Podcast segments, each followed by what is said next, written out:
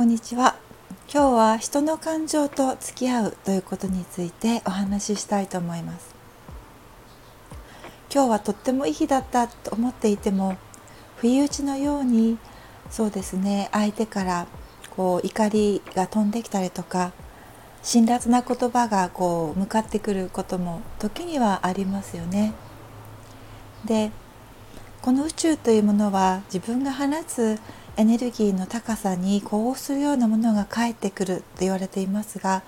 しかし時にこういったことは起こると私は思っています。であのよく私たちはこう自分よりも相手のことを考えて行動しなさいとかそういうふうにこう教えられて増し付けられて生きてきた方が多いかなと思います。ででもあのこう世の中には自分の感情を処理できない人っていうのはあの一定数どの世代にもねいるんですよね。でそのそういう人たちはおそらく根性はそのやり方を学ばないと思います。でそれがいい悪いとかっていうのではなくてそういうふうに自分の感情に飲まれて混乱し続けるあの人生というものをから生ききることで得る経験とか得る気づきとか人生の最後にですねまたは人生が終わった後とかに得る気づきがあるということなんだと私はあの個人的には感じています。ただ私たちはそれにこう同調して飲み込まれて流される必要は決してないんですよね。で何がここで大切かというと例えば相手が夕方とかちょっとみんな疲れている頃に職場でも家庭でもお友達と一緒の時でもちょっとこう厳しい言葉がこう返ってきたり厳しい何か言葉とかうん言動とかね態度とかが返ってきた時にあの私たちもエネルギーがこう低くなっちゃっているとあ私なんか悪いことしちゃったんだっていうこうしつけのパターンがこう上がってくるんですよね。体にもう染みついているものが優先されてしまうのであ私なんか悪いことしちゃったって思いがちですよね。でも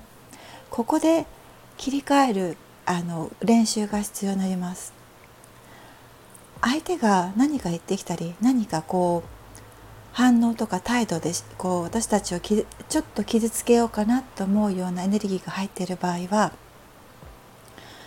それをこうひとまず受けままあ分かりましたよっていう感じで受け止めるんですけれども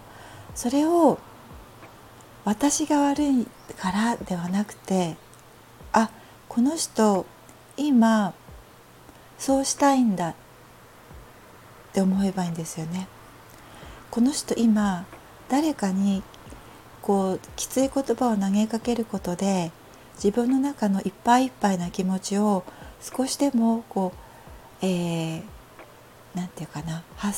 弱弱めたいという自己防衛の本能から来ている言動なんだなっていうことがあのこうだんだん落とし込むことができれば個人的に必要以上にそれを受け止めることもなくなるしで本当に往々にしておそらくそういったケースの98%はこれに該当すると思います。私たちが何かを言ったからとかではないんですよね。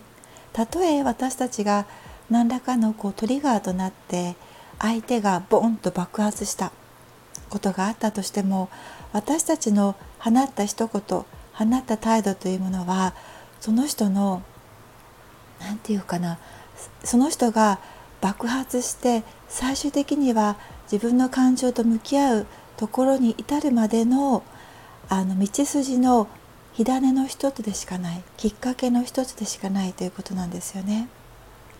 うん、だから何一つ不必要に起こっていることっていうものはないということです。うん、だからその人は爆発するまで相手に辛辣な言葉を投げ投げかけて何とか自分のバランスを保とうとするまでところまで今来ているんだなじゃあ今は距離を置いておこうとかしばらくはちょっとこうそうですねそっとしておこうとかそういうふうな形で私たちは客観的に判断することができるということなんですよね。それを自分の中に取り込む代わりに傍観者観察者としての視点を取り入れることで相手の感情に飲み込まれてそれを逆に増幅させるのではなくて